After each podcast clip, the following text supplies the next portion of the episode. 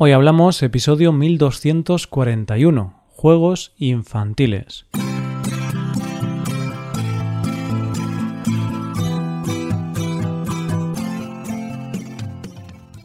Bienvenido a Hoy Hablamos, el podcast para aprender español cada día. Puedes llevar tu español al siguiente nivel con todos nuestros contenidos premium. Hazte suscriptor premium para poder acceder a los más de 1200 episodios de nuestro podcast con sus transcripciones y hojas de trabajo, con explicaciones y ejercicios. Y además accederás a más de 110 episodios exclusivos para suscriptores.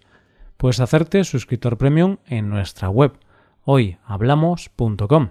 Hola oyente, ¿qué tal? ¿Cómo estás? Sé que la semana pasada te quedaste con ganas de más, de más juegos infantiles. Esos juegos en los que no se necesita nada más que mucha imaginación y muchas ganas de pasarlo bien. Así que vamos con la segunda parte, aunque he de decirte que se han quedado muchos juegos en el tintero, porque en realidad hay tantos juegos como niños. Hoy hablamos de juegos infantiles. Pues ya estamos de vuelta, oyente. Te dije que esta semana volveríamos con más juegos infantiles. Y, como ves, yo cumplo con mi palabra. Solo espero que no se te haya hecho muy larga la espera, y sobre todo que en esta semana no te hayan invitado a ningún juego del calamar, porque aún nos quedan muchos juegos de los que hablar. ¿Empezamos? El primer juego del que vamos a hablar es uno de los más comunes en nuestro país, y además, por si fuera poco, tiene nombre de un libro muy conocido de Julio Cortázar. El juego se llama Rayuela y es algo que habrás visto, seguro, si te has dado una vuelta por las calles de nuestro país. Y es que para poder jugar a este juego hay que pintar una serie de cuadrados en el suelo con tiza, y esos cuadrados se numeran del 1 al 10. Cada jugador va tirando una piedra en los números por orden, es decir, la piedra tiene que caer primero en el 1, luego en el 2 y así sucesivamente hasta llegar al 10. Cuando la piedra cae en el número correspondiente, el jugador debe recorrer todos los cuadrados a la pata coja si hay un solo cuadrado, y se pisa con los dos pies si hay dos cuadrados juntos. Eso sí, no se puede pisar el cuadrado donde esté la piedra. Gana el primero que complete los 10 cuadrados. Evidentemente, la dificultad está en que cuanto más van avanzando los números, más difícil es atinar con la piedra, lo bueno de este juego es que se puede jugar en solitario, pero como te podrás imaginar, es más divertido si se juega en compañía. Hay un juego que se juega mucho cuando eres niño, pero que cuando somos adultos jugamos sin darnos cuenta. sé que suena raro, pero te lo explico. El juego se llama el teléfono escacharrado, y para jugarlo solo se necesita un grupo de niños sentados en círculo. Un niño le cuenta una historia o le da un mensaje en el oído al niño que tiene a su lado, sin que los otros niños lo escuchen. El niño que ha recibido el mensaje se lo cuenta al que tiene a su lado, y así sucesivamente. La clave está en que el mensaje se tiene que contar de manera rápida, y la gracia está en que cuando llega el último niño, éste dice lo que ha entendido y el primero cuenta cuál era el mensaje real. Es un juego para reírse y no gana nadie, porque lo que se busca es que el mensaje final sea muy diferente de cómo empezó. ¿Y por qué te decía que jugamos de adultos? ¿Cuántas veces nos cuentan una historia y la vamos comentando con variaciones sin darnos cuenta hasta que al final no se parece en nada a la historia original? Demasiadas veces, creo yo. ¿Te apetece conocer otro juego que también se juega en círculo? Venga, vamos allá. Vamos a conocer un juego llamado La zapatilla por detrás. En este juego, como decíamos, se sientan un grupo de niños en círculo y con los ojos cerrados. Hay un niño que es el que se la queda y que va dando vueltas alrededor del círculo con una zapatilla o piedra en la mano mientras se canta una canción. De esta canción hay varias versiones, pero la más conocida es A la zapatilla por detrás, tris tras, ni la ves ni la verás, tristras. Mirar para arriba que caen judías, mirar para abajo que caen garbanzos, a dormir, a dormir que vienen los Reyes Magos. Cuando se termina la canción, se dice un número. Los niños que están en el suelo tienen que contar hasta ese número, y el que está de pie debe dejar la piedra o zapatilla detrás de alguno de los que están en el suelo antes de que se acabe la cuenta. Entonces abren los ojos y el que descubre que tiene la zapatilla o piedra debe salir corriendo para intentar coger al que se le quedaba, al que puso la piedra o zapatilla ahí. Debe cogerlo antes de que consiga sentarse en el hueco libre que queda al levantarse este último. Si consigue atraparlo, el que se la quedaba se la vuelve a quedar, y si no, se la queda el que había descubierto la zapatilla o piedra detrás de él. Una aclaración. Cuando uso el verbo quedar aquí, cuando digo que alguien se la queda, significa que es la persona a la que le toca buscar o atrapar a los demás.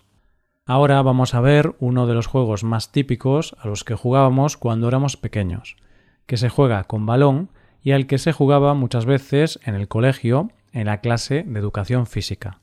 Y yo he de confesarte que con este juego en mi clase teníamos verdaderas luchas y hubo veces que se nos fue de las manos la competición.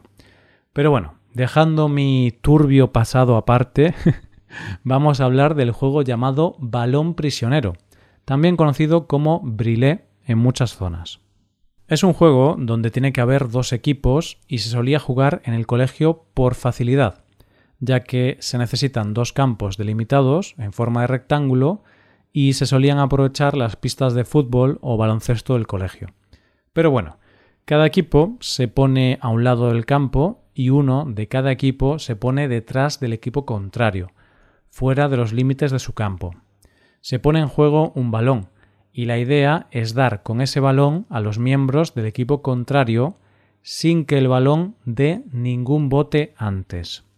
Si un balón te da, tienes que irte a donde está tu compañero detrás del campo contrario. Y si la pelota te llega a ti, también puedes eliminar a los del equipo contrario. Evidentemente, gana quien consiga eliminar a todo el equipo contrario.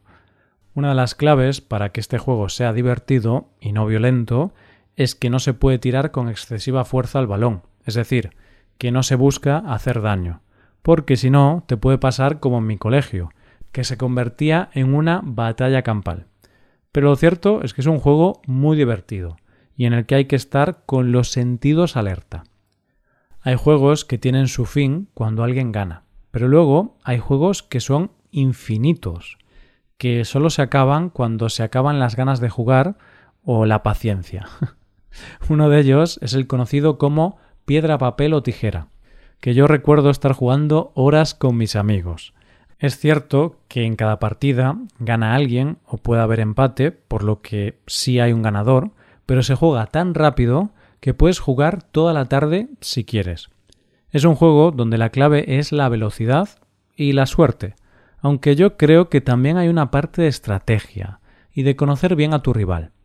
Es un juego que se juega con las manos, donde la mano, estirada, mostrando los cinco dedos, es el papel, cerrada en forma de puño es la piedra y las tijeras es como el símbolo de la victoria.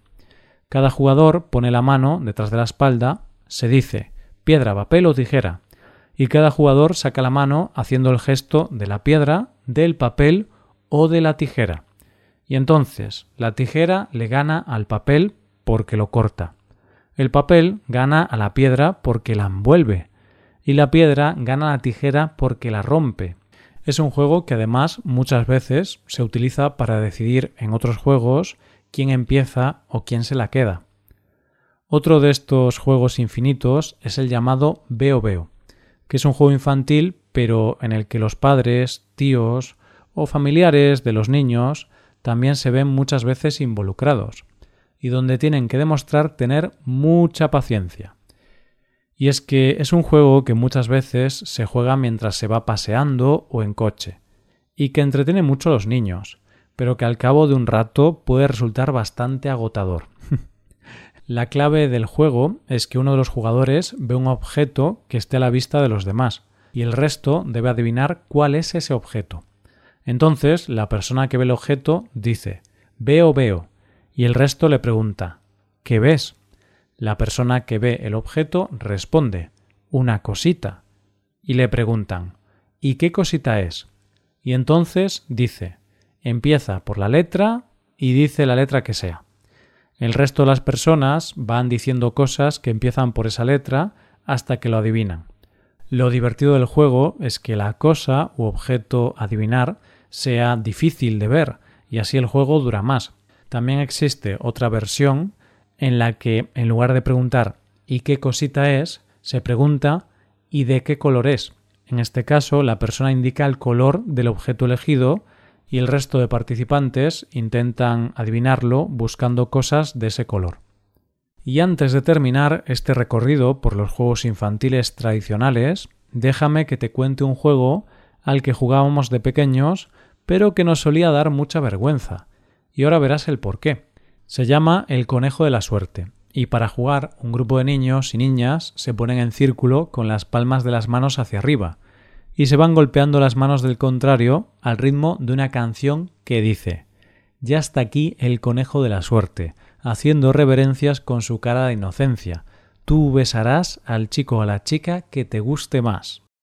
Cuando se acaba la canción, a la persona que se le ha dado la última palmada le toca decidir a quién le da un beso. Pero tranquilos todos, no había nada sexual en este juego. Le podías dar un beso en la mejilla a quien quisieras, y se lo podías dar a alguien que te gustaba o se lo podías dar a un amigo o una amiga. Pero claro, Dar besos siempre daba un poco de vergüenza, y después de ese juego siempre se hacían bromas sobre quién había besado a quién. Por eso te decía que era un juego donde sentíamos por primera vez esa vergüenza de que te gustara alguien o de dar un inocente beso. Y como se decía en aquellos dibujos animados, esto es todo amigos. Hasta aquí nuestro recorrido por los juegos infantiles y nuestro pequeño homenaje a El juego del calamar. Pero, oyente, si hay que jugar a un juego del calamar que no sea con violencia, mejor que el objetivo sea divertirse. Hasta aquí el episodio de hoy y ya sabes, si te gusta este podcast y te gusta el trabajo diario que realizamos, puedes colaborar con este podcast para apoyar nuestro trabajo. Para colaborar con este podcast puedes hacerte suscriptor premium. Los suscriptores premium pueden acceder a la transcripción, ejercicios y explicaciones y a los episodios exclusivos. En definitiva, miles de horas de contenido para mejorar tu nivel de español. Hazte suscriptor premium en hoyhablamos.com. Muchas gracias por escucharnos. Nos vemos en el episodio de mañana. Pasa un buen día. Hasta mañana.